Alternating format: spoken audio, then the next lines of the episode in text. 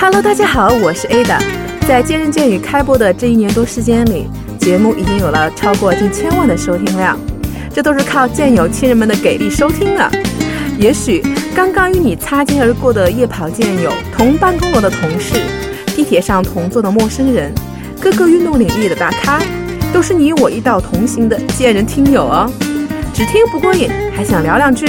我们已经为见人见语的小伙伴们准备好了各抒己见、分享学习的自留地——见人见语的节目群。这里有真汉子的美女，好基友的帅哥，不用看脸的 body，他们无处不在，掌握着大波大波光明系、黑暗系的健身知识，举得了铁，算得了营养热量，看得懂各种健康代码，也分享得了健康的 tips。真的，真是压得你喘不过气来。不过，也许这才是贱人们的生活呢。你来了之后会发生什么呢？我是快健身的 Ada 姐，搜索“贱人贱语”公众号，我们在群里等着你，相约一起玩耍，一起分享，遇见今后更美好的自己。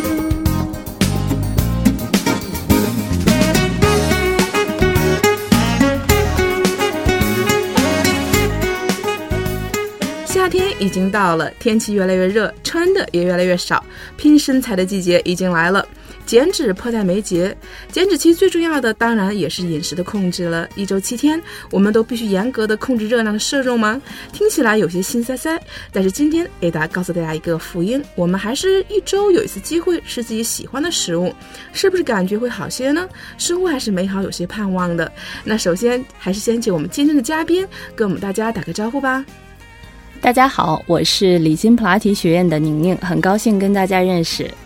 今天欢迎宁宁啊来参加我们的节目，因为宁宁一直是非常忙的，因为我们这个呃工作室一直有培训啊，终于抽出点时间来。对 我们也是有营养方面的一些培训课程。对，呃，所以说今天呢，我也是特意请这个宁宁跟我们大家聊聊这个呃我们今天所说的所谓的一个欺骗餐啊，因为好像就是我知道欺骗餐呢，说实话是通过一些。文章啊，然后了解到有欺骗餐这种说法，我会看到一些呃国外的一些运动的一些达人啊，或者说包括一些明星，包括像呃一些明星和一些健身的达人，他们可能都会运用欺骗餐这种方式，好像是说可以更好的达到的某一种状态。但是具体呢，这个欺骗餐到底对我们来说，呃，是一个什么样的概念？它到底是怎么回事儿？我相信很多朋友可能还是心里会有一些疑惑啊。所以说，今天我还先请您能跟大家聊一聊这个什么是欺骗餐，给我们大家普及一下。嗯，欺骗餐现在主要就是呃，毕竟我们无论是想要减脂瘦身，还是达到一个健身什么样的效果，美食的诱惑可能很少有人能完全去抵挡。嗯，所以说现在很多的美食，你想要大快朵颐去吃它的时候，就要想想我自己的身材会不会发福或怎么样。那我如果长期想要坚持健身，想要达到一个瘦身的效果。保持好这个效果，那么我们偶尔面对美食的时候，可以在一个星期找出来一天，或者是我在某一天的一餐当中吃一些自己喜欢的食物，告诉自己的身体，呃，我不是长期都不可以选择吃自己喜爱的，比如说一些甜点呀、冰淇淋啊这些想吃的食物，身体呢也不会因为偶尔的吃一些高热量的食物而影响到减脂的效果，给身体一个小小的欺骗。嗯，我觉得这是我们呃经常说的一些欺骗餐啊，因为可能刚才像宁宁说，尤其对健身的一些达人来讲，那大家对热量的摄入还是很在意的啊。为了保持好身材，你还是要管住嘴巴的。但是，但是一直好像一个严格的这个饮食控制还是挺。有时候挺辛苦的，尤其可能会自己面对自己喜欢的一些食物啊，我们还是说，哎呀，好像不能吃，感觉好痛苦的这样的一个感受啊。那这个欺骗餐它更大的一个好处是什么呢？我想问一下宁宁，它是不是说可以让我们的身体就是不会？让自己的幸福指数是不是可以高一些啊？最起码我还是有机会吃点我喜欢吃的东西。是的，我们的身体它健康与否，然后是否能在长期保持一个比较好的状态，除了跟饮食相关，跟你的运动相关，其实跟我们的精神状态也是有很大的关系的。当你的这个心情状态一直是比较好的时候，对于你整个瘦身的效果也是有一个特别积极的影响。所以这个欺骗餐，可能如果我们从营养的这个角度来讲，不是能跟健康的食物来讲特别满足身体的需求，但是它从缓解，比如说我们的精神压力，包括给我们一个呃比较开心的一个状态，还是有很好的帮助作用的。对，就像我说，为什么说像甜品，甜品可以让人的幸福指数爆棚？是的，就当你吃一口甜品的时候，我想问一下那个呃，宁宁，你平时会吃一些甜品吗？啊，是的，我也会，也会。对，女孩子可能都比较喜欢吃甜品，因为我喜欢吃那个 cheese 这种奶酪的一些东西，芝士一些东西，我觉得哇，吃一口，我觉得真的是性感指数真的会爆棚，真的。是的，呃，当我们在口感上觉得一个食物它的。口感的感觉是比较甜腻的这种感受的时候，大部分都有一个满足感。呃，如果是从食物的成分角度来讲的话，比较甜腻的食物，那么它的含糖和含有脂肪这两样物品就会比较多一点，所以说它的热量相应会比较高。但是因为我们不是把它作为主餐或者是一日三餐经常选择的食物，偶尔吃是可以的。嗯，所以说果然应了那句老话啊，就说特别好吃的这个食品都不一定太健康。是的，特别好吃，尤其是我们现代人的生活，甜的这些，对，就是肯定都是不是特别健康的啊。我想问一下，那什么人适合这种欺骗餐呢？因为我以前看过一些这个文章，如果一个人不运动啊，比如说呃，如果他没有健身的话，如果他通过比如说非常好的呃一个饮食计划，包括非常健康的一个饮食计划的话，应该是他还是不会胖。但身材好不好，你还得要练的啊，我们还是要练的。但是他不一定会胖。那这种欺骗餐是不是说，除了我们这个健身的人群，呃，可以有欺骗餐？那对于我们普通的白领，是不是也可以有一个这样的欺骗餐呢？它这个适适用范围是一个。呃，什么样的人群呢？它其实是可以适合于所有人，所有人。呃，我希望通过饮食的调整，无论我是否参加锻炼，是否参加到任何一种形式的锻炼当中来，都可以通过一些饮食的调整，达到一个促进健康的目的。所以说，我觉得尤其可以适合现在的白领人群，因为他们相对来讲可能工作压力比较大，吃饭的时间不太固定。然后，当面对这些问题的时候，尽量是把食物能吃的更健康，偶尔能满足自己的心情，双重的这个满足感会更好一点。嗯，所以说，我觉得作为欺骗菜来讲的话，它的这个适用范围，其实很多人都可以呃采用一下这种方式啊，还是可以让自己的身体像我们说的，像宁宁说，不用那么辛苦，还是感觉自己有满足感的身体。是的。其实我们说到营养，说到健康，说到吃饭，因为吃饭是我们一辈子每天活着就要做的事情。对，所以说，呃，其实我们把像卡路里啊、食物组成啊，无论是水果、蔬菜还是主食等等这些。口感和这个身体上的满足还是要考虑在前边的，尤其是口感。如果一个人他长期吃的食物没有办法满足他的口感，他是很难坚持下来的。一个饮食是否呃，我们讲好与不好，更好的饮食，一方面要看他能不能坚持在这个饮食里面。我觉得这就想起了我的这个，我现在有自己的群啊，就是见人见语，我有一个自己的这个听众群，然后我群里就会有一些那个听众一些朋友，他们说会拍这张照片，就是水煮的鸡胸肉，他说是的，我又要把它吃下去。还有每天他们就是可能真的很苛刻哎，我挺佩服他们的毅力，就是那个还有那个水煮西兰花。对啊，水煮鸡胸，你知道那个真的不太好吃。是的，尤其是就是呃，所有的东西在很多人选择去健身，尤其是想要达到减脂目的的时候，他们很少会碰一些油类的食物。对，然后所有吃的食物可能都是清水煮的，然后可能也不会放盐，所以从口感上来讲，这样的食物大概坚持一段时间，我觉得有一小部分人可能还可以，但是对于绝大部分人来讲，都。很难去忍受这个食物给自己的，呃，口感上带来的这种折磨。所以说，就是欺骗餐是一方面，再有一方面就是我们长期饮食的时候，也不完全建议这样水煮的，就是一定是完全健康的。嗯，所以我就说，其实我看到他们就是这样吃的时候，然后每天去晒一个，就是一块那个水煮的鸡胸，我我其实我真的，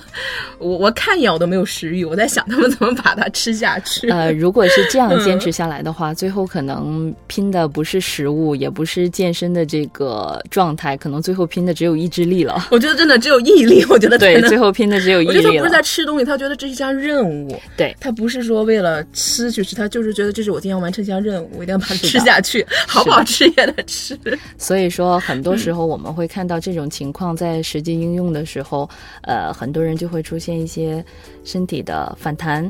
我这一段时间可能能忍受这个食物的时候，瘦身的效果会比较好。然后接下来我可能忍不了了，因为我们毕竟可能会跟朋友、跟家人的这种聚餐，我不可能总坐在角落里吃饭。所以说，当忍不了的时候，我又。吃回来原来的状态的时候，身体就很容易反弹，所以我们也会采用一些欺骗餐的方式，告诉大家怎么样更合理的，既能满足你的口感，又能长期的坚持一个比较健康的饮食。对，我觉得刚才宁宁说了一个特别正确的一个呃观点，我我也很赞同，就是说，我觉得任何一项好的饮食计划，它一定是可以让你长期坚持下来的。是的，这种习惯，就像这种就是比较极端的或者比较这种方式，可能短期还好，但是我觉得长期下来真的很难去坚持。身体很难去适应，因为我觉得这太痛苦了。对，活着好辛苦。是我们摄取食物其实是一种本能，它要满足我们身体的这个能量。我们每天活着，包括眨眼睛、讲话都需要能量，所以食物进来它是一种能量。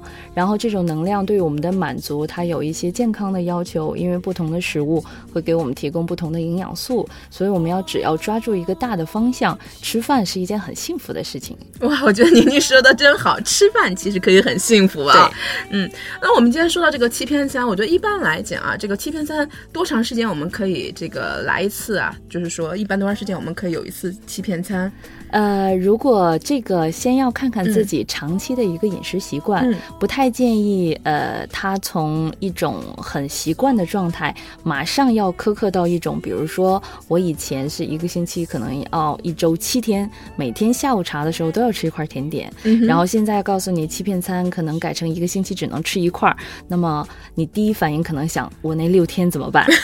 所以说，是。呃，先问问自己，如果我一个星期需要吃七次甜点，那么看看可不可以先减到四次。然后，如果说我一个星期可能偶尔只有两三次，那么看看是不是可以减到一次。我们尽量是把更多的时间吃一些糖分和脂肪的这种，尤其是饱和脂肪类的食物，相对含的较少一点的。啊，通常情况下，我们再去判断食物的时候，以自然的食物为主就会更好一点。然后尽量的去少一点摄入深加工的食物，加工的程度越深，它可能里边的包括营养成分的流失啊，包括一些不好的物质的代入就会更多一点。嗯，刚才宁宁说了一个非常呃人性化的一个建议啊，因为他说，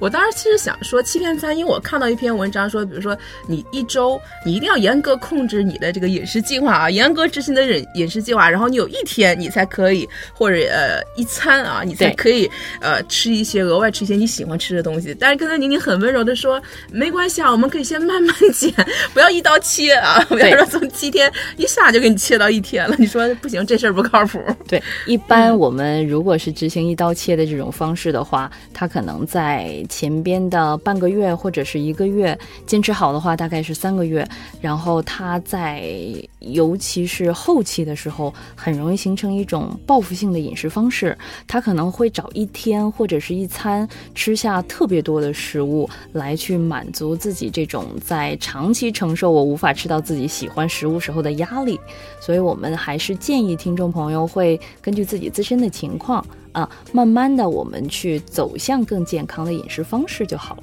嗯。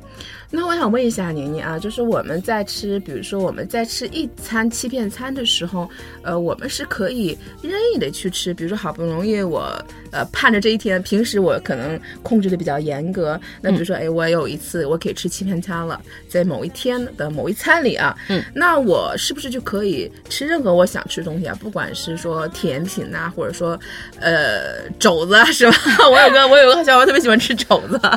猪肉就这种呃。很香的食物，或者比较甜腻的食物，我是不是说在这餐里我可以任意的吃，然后没有一些，呃局限，还是说，比如说我们是还是需要有一些控制？呃，我也看过一些文章，比如说，好像你在这一餐里，你也可以比平时的摄入量多出几百卡。呃，我们怎么控制这个这个呃欺骗餐？是到底可以任意的吃呢，还是说还是要有所控制的呢？嗯呃，首先任意吃和控制这两件事情，我们可能从不同的角度来讲。那任意吃可能就首先要选择到我喜欢吃的食物，然后控制可能主要指的是这食物的量。对对，所以说呃可以去，因为这个欺骗餐主要。可能是想要满足我们的幸福感、口感，所以说可以尽可能的就去选择自己爱吃的东西。但是这个控制呢，尽量还是要控制一下它的量，尽量一下控制它的量。如果可以呢，常用的一种方式，我们可以选择一个固定的餐盘，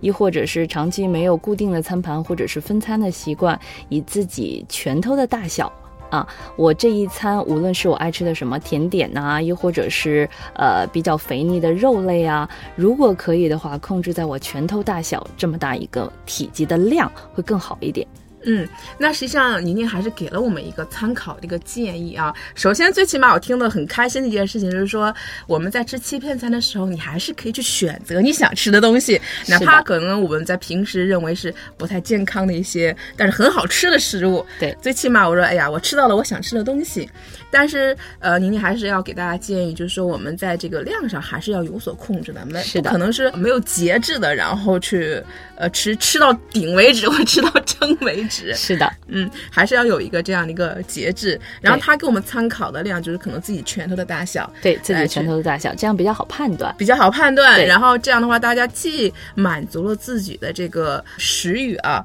和这个幸福感，又不至于在吃，因为我们经常会有一点，就吃完了后悔，我怎么吃那么多。是的，很多时候我们吃完，有的时候吃完食物可能会有一种罪恶感。没错，没错，就是哎呀，今天我怎么吃那么多？所以说，这种量上的一个有一点控制，实际上也会减轻大家的事后的罪恶。还好，还好，我今天没吃太多。对。啊，建议大家可以用自己的拳头，因为这个是特别方便的，不需要你带任何的餐盘呀，亦或者是食物秤啊，任何的工具，只要是拿出自己的手攥一个拳头就可以了。而且在攥拳头的时候，还可以想一想，嗯，就吃这么多，别太多，别太多啊，还是有点有点节制，省了以后自己吃完后悔更难过，对，真的是更难受。一般来说，像我们健身人群啊，大家可能最常见的无非就是说有两个目的，那可能。就是一个是增肌，一个是减脂。嗯，比如说现在夏天了，大家肯定是说，哎，我希望再把体脂降低一点啊，因为你穿泳装可能有这个呃马甲线，男生可能就是有腹肌，是吧？人鱼线。它是在这个减脂和增肌的时候都可以采用吗？还是说它在这个某一个目标的时候更适用呢？这个呃，其实是都可以采用的嗯啊，因为它有不同的训练目标，可能更多的时候饮食的满足是在欺骗餐以外的这些餐食上面。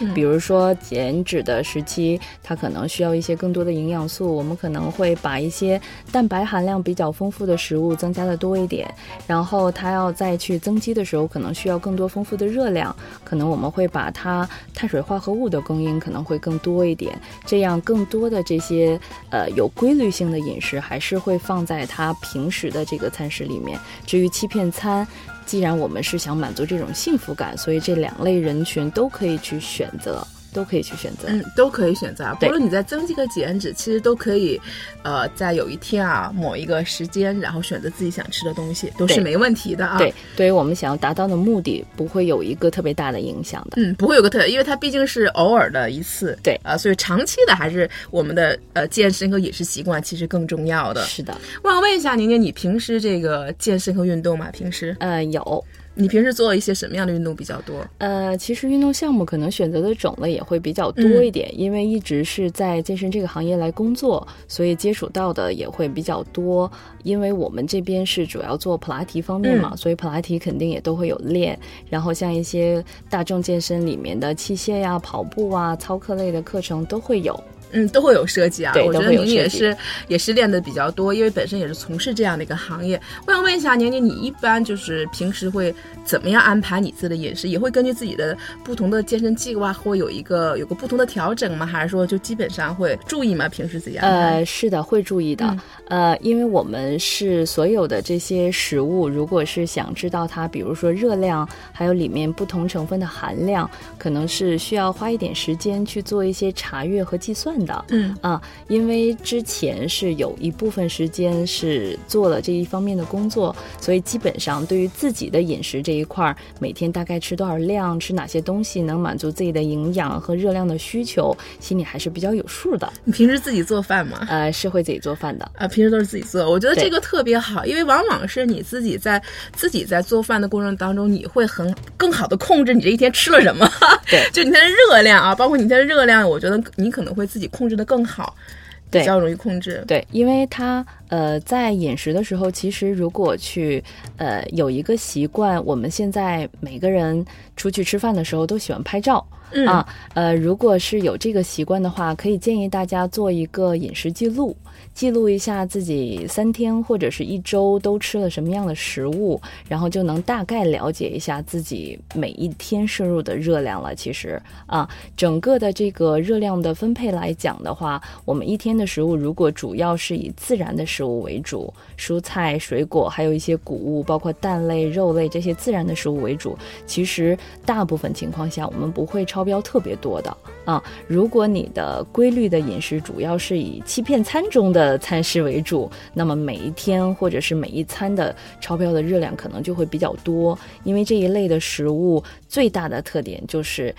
单位体积的热量会比较大，它们算是一些能量密集型的食物。嗯，所以说这个妮妮也说了，呃，食物最好是这种呃天然性的，或者没有那么多深加工的。对，这样的自然啊，对，叫自然食物啊是比较好的。那反而他说，像这种精加工的，呃，这些食物可能热量会容易比较好超标。对啊，所以大家还是要，尤其是它那个体积小，但是能量大呀，对，体积比较小，能 对，能量比较大。量很大。比如像一个甜点，你可能小小的一块儿，我看到它的热量就是超高啊，对，呃，热量非常高的这种。可能如果是按热量来算，我们拿两个食物做比较，嗯可能是左边放的是黄瓜，右边放的是甜点。可能你手掌大的一小块甜点，可能我右边要摞好几根黄瓜才能达到这个热量，就是这样一个简单的道理。嗯，所以说这个宁宁平时肯定还是非常注重自己的一个热量摄入啊。我想问一下宁宁，你自己会有采用这个欺骗餐的方式，以前有尝试过吗？呃，也有尝试过，嗯因为就是刚才我们有讲嘛，女生嘛，可能都喜欢吃一些甜点呀，然后吃一些冰淇淋，呃，它不会对你的健身的效果和目的有特别大的影响，而且能给你一个很大的满足感。但是一定要控制好你每一次吃欺骗餐的这个食量，嗯就像我说的，尽量选择一个拳头大小，满足一下就好了。满足一下就好了。对，所以说还是我们有点节制的啊。但是我觉得像这种欺骗餐，我觉得呃，我们什么时候吃比较合适？在一天三餐中，我觉得是不是还是白天的吃吃的时候比较好啊？对，尽量放在白天，尽量不要把这个欺骗餐放在夜宵的时间。对，因为我觉得好像一般大家，呃，跟朋友聚会好像是晚上比较多嘛，这中国人习惯啊，可能平时白天，呃，可能会比较忙，那大家晚上的时候，尤其现在夏天天又长啊，大家有时候也可能更喜欢几个朋友，然后晚上一起聚一聚，吃点好吃的。是的，因为相对来讲，我们欺骗餐选择的这个食物，它可能就是高盐、高糖或者是嗯高脂、高脂肪的这些食物。这些食物相对来讲，它在我们的肠胃里面消化的时间也会比较长一点，所以而且它的热量比较高，尽量是选择在白天的时间、中午的午饭的时间来去做这个欺骗餐。嗯，那比如像你，你要喜欢吃甜品的话，一般你会选择什么时候再吃？呃，可能就是会放在中午的这一餐，或者是嗯下午，尽量不要超过五点钟。因为我们如果是睡眠的时间比较早的话，我们建议如果是减脂的话，睡前四个小时就不要有大量的进食了。嗯，那所以说，这个对于宁宁自己来讲的话，她还是希望大家这个欺骗餐呢，还是可以吃，但一般还是建议大家在白一天的时候，对，就是毕竟一般白天大家的代谢也稍微好一些嘛。对，呃，就是白天我们吃完，可能还会在吃完这一餐之后有一些，呃，即便是不运动，可能还会有一些轻微的活动，走路回家呀，或者是上下楼啊，或者逛一逛，还还有点消耗的。是的，不至于说吃完了以后马上就直接就睡觉，直接就睡了啊。所以我觉得这刚才宁宁也分享她自己的一些呃这个这个想法啊，她觉得呃我们吃欺骗餐的时候选择的时间也挺重要的，尽量白天大家这个代谢比较高的时候啊，也不要在睡前或者很晚的时候去选择吃吃这一餐。我要问一下这个，那宁宁刚才在我们在做这个节目之前啊，其实我有问宁宁，宁宁好像平时采用自己采用欺骗餐的时候，其实并不是很多，她认为。更重要的是，我们养成一个这个健康的一个饮食习惯才更重要，是不是这样呢？对，这样会更好一点，而且就是。呃，刚才我们有讲，吃饭可能是我们一辈子的事情，每天都要做的事情。如果它像一个任务，我一个周一星期七天，呃，有一天我只盼着这一天，就像大家休周末一样，我周一到周五的工作完全是要等着周末的来临，可能工作效率就不会高，身体也是一样的。可能我这一餐只等着周日的时候吃一餐欺骗餐，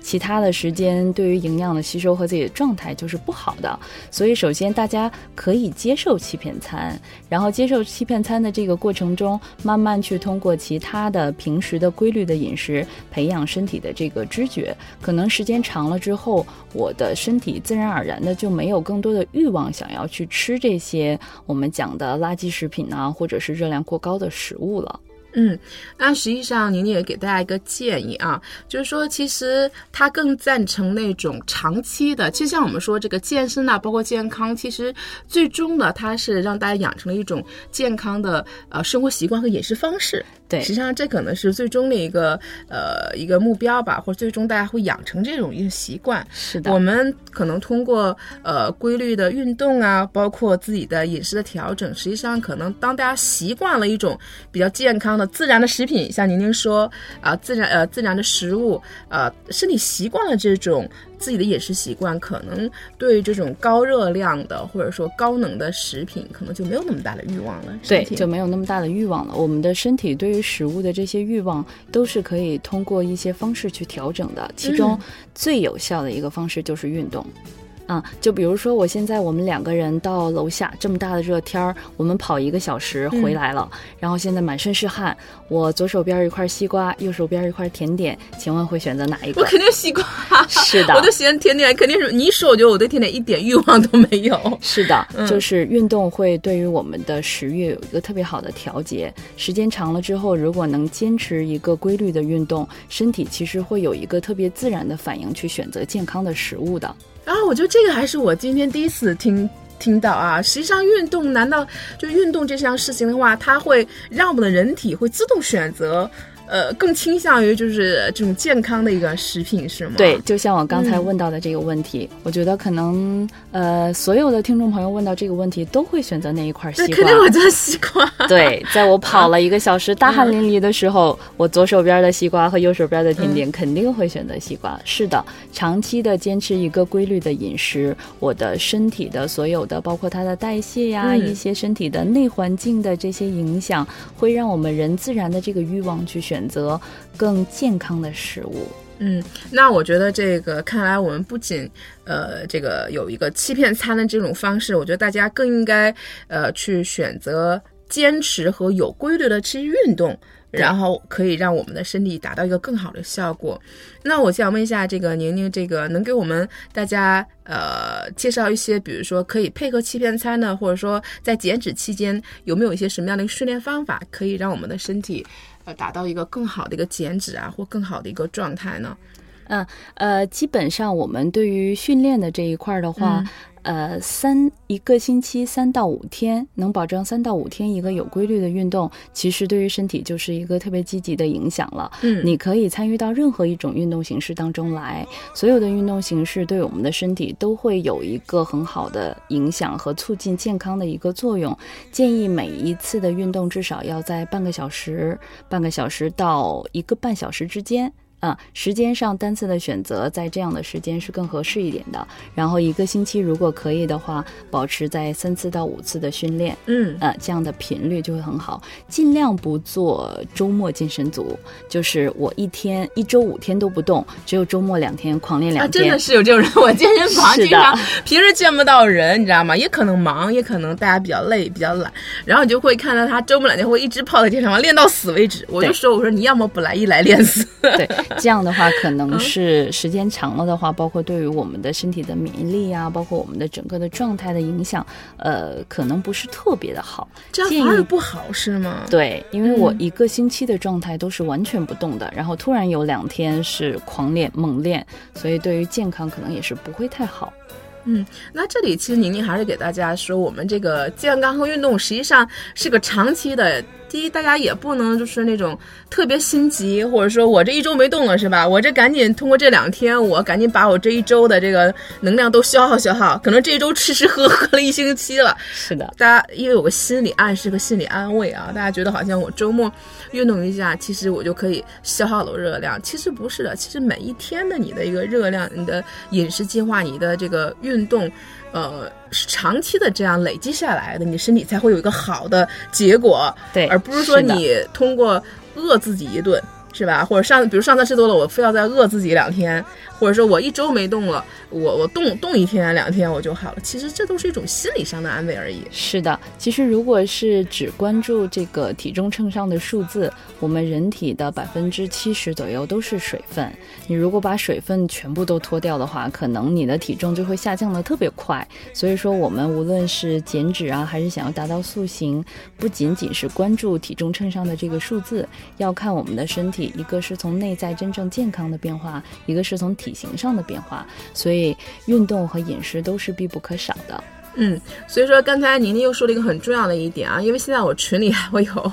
有人会问，哎呀，说这个我体重怎么没降呀？怎么练练感觉又升了呀？怎么一直体重练这么长时间体重也没变？其实大家现在也是在说，我们一直说，其实我们真真正关注的应该是我们身体的一个是镜子里面真实的你，对你的维度，实际对上包括你的真体身体上的一个变化啊，可能你的而包括你的身体的一个含量，比如说你的体脂，比如说你的肌肉的含量。是的，实际上，所以说这都是我们大家真正要考虑的一个和关注的一个，而不仅仅应该是关注这个体重秤上的一个数字。是的。嗯，所以我想问一下，这个宁宁，你平时也会做一些力量的训练吗？呃，会有，也会有，对比如说像我们在一周，你觉得三次里面是不是也可以应该加上一些力量的和有氧是相结合的？对，尽量是相结合的。我们嗯训练尽量不只偏向一方面。啊，嗯尽量让这些训练都是结合在一起的，因为我们身体它有不同的需求，比如说它有力量的需求，有柔韧的需求，还有平衡的需求。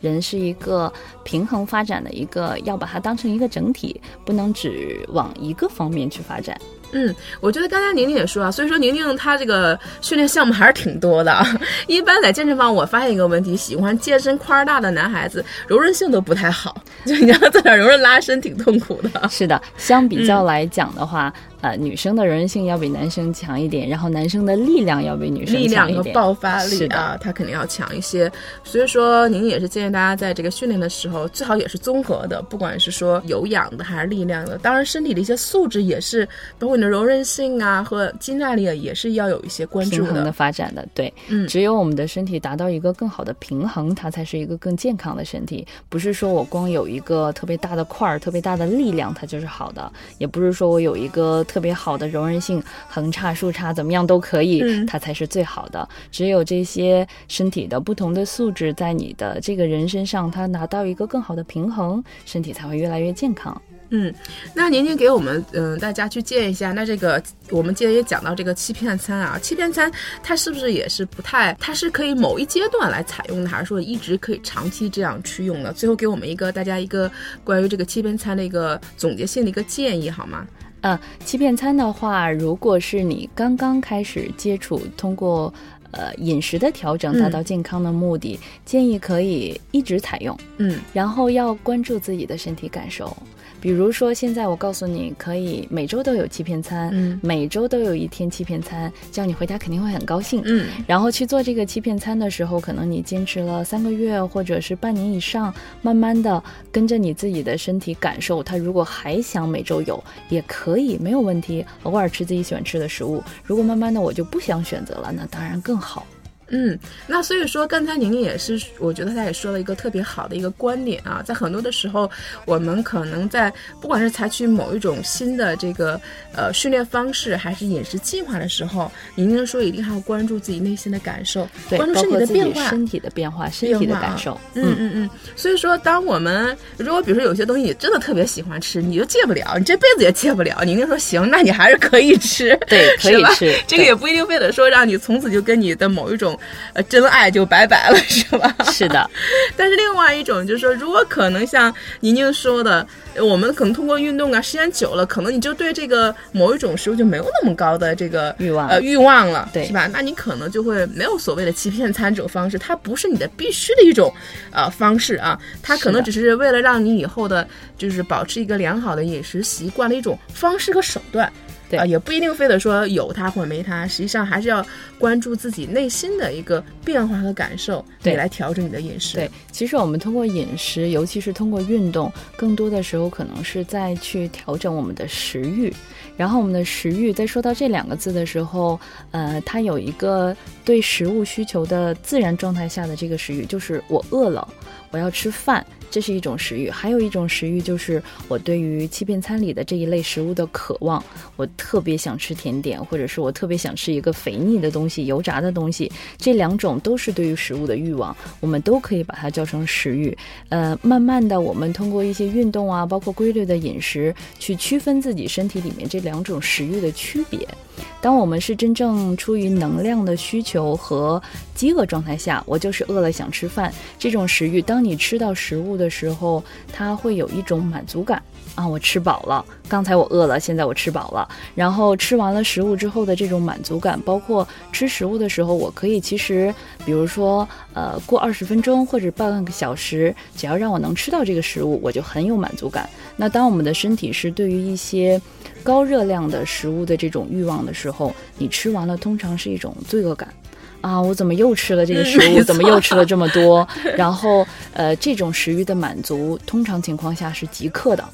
我必须现在马上就要吃到一块甜点，没错我必须现在马上就要吃到一个冰淇淋。嗯，所以慢慢的通过饮食的一些调整，尤其是通过运动对于身体的一些刺激，然后来达到我们慢慢的去更多的时候的食欲是一种健康的食欲，而不是说心理满足上的这种欲望上的食欲感。嗯，其实我觉得您的第二种，我觉得说了就总结一个字儿，就是馋。是 是不是简单通俗易懂？我觉得其实有的时候这种食欲啊，并不是你真正饿了，对只是说不是真正饿了不是真正饿了。其实我就是馋了，其实是的或者看到别人想吃，或者看到自己的这个想吃的东西，说哎呀，我特别想吃的东西，它就是馋了。所以说这个时候，我觉得，呃，我看过一篇文章啊，如果说你发现你有这种倾向的时候。可以做一点呃其他的事情来分散一下自己的注意力，因为像宁宁说这种这种食欲是即刻的，他就对它可能是马上我我就特别想想想要的这个东西，对，必须马上，然后马上如果得到了，可能我会有一种罪恶感，嗯而不是说吃完食物啊、我饱了的那种满足感。对，所以说我们如果发现大家自己馋了。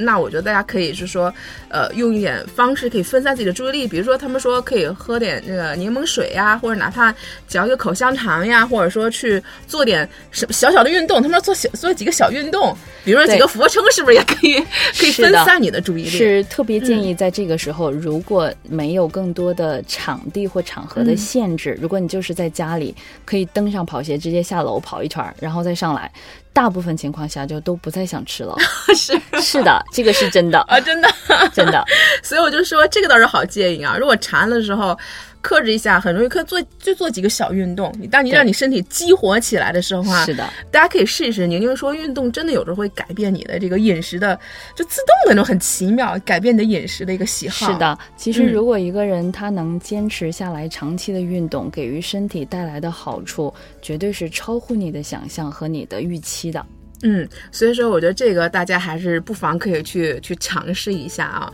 啊，那今天我也是想请宁宁，呃，因为宁宁是来自于这个我们这个李欣普拉提的这个工作学院啊工作室，那我能不能呃请宁宁给大家来介绍一下我们这个工作室主要是做哪些方面的一些呃培训呢或者内容课程呢？好的，我们现在是公司下设有两个学院，一个是李欣普拉提学院，一个是李欣惠普健身学院。然后我们主要的培训方向呢，一个是做普拉提方面的培训。我们的机构从零八年开始做培训，一直是专职来做普拉提的这方面的培训的，所以坚也是坚持了很久。然后我们现在的惠普学院呢，理性惠普学院主要面向的就是零基础的私人教练。嗯如果你是比如说大学的在校生，或者是毕业生，亦或者是想要踏入这个行业，都可以选择我们这边来学习。然后我们整个的培训学院也是有下设了很多我们自主研发的品牌课程，而且这些品牌课程我们也都是有经过注册的。就比如说我们有太极普拉提，嗯。会把普拉提的这种西方过来的这种运动方式融入了一些中国的元素，有意思，是自己自创的一个，是的，我们有很 多的自主研发的注册的品牌的课程，像普拉提运动，然后这个孕就是孕妇的孕，我们会在呃一些女性在选择备孕，然后怀孕期间，包括产后，有一整套完善的训练方式。啊，普拉提它给身体带来的好处会很多，因为它特别多的时候会更关注我们脊柱的健康，包括它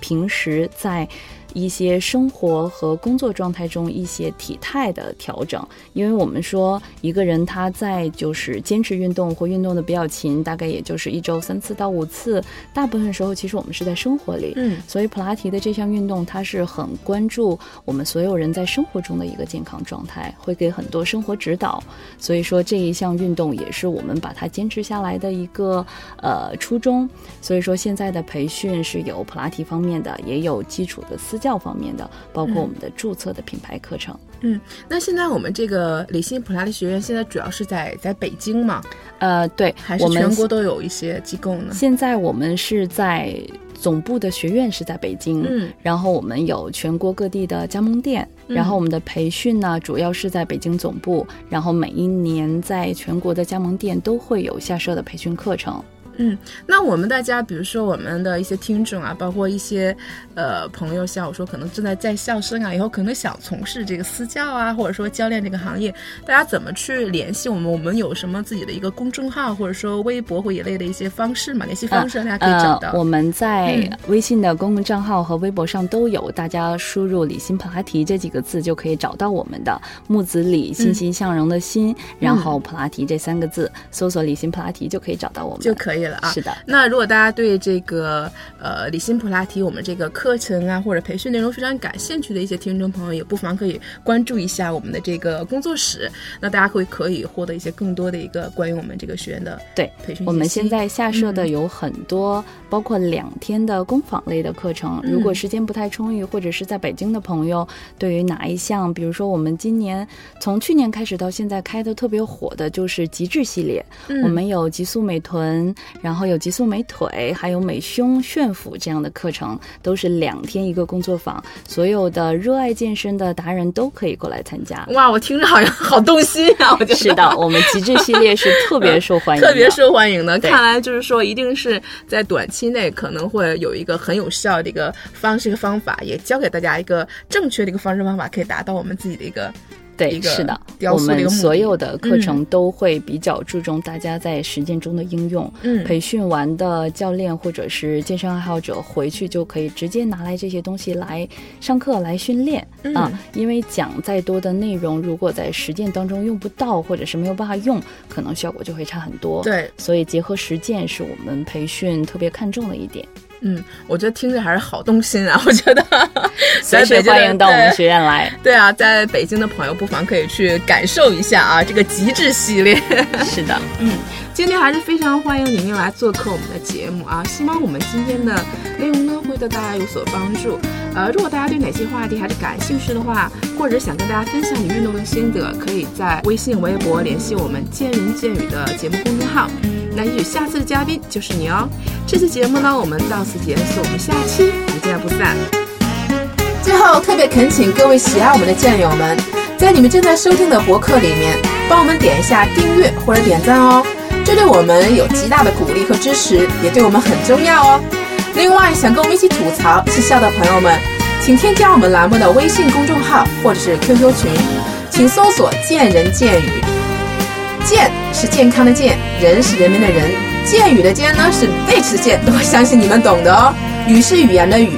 我们的几个主播还有每次的嘉宾在这里随时等候你的到来哦。同时，我要特别感谢我的好朋友大董提供了我们这个录音棚的使用，这里的设备和音质都是一流哦。有需要的朋友们可以直接打电话联系他，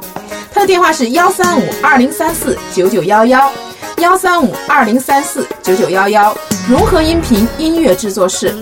再次感谢大家的收听，我们下期不见不散哦。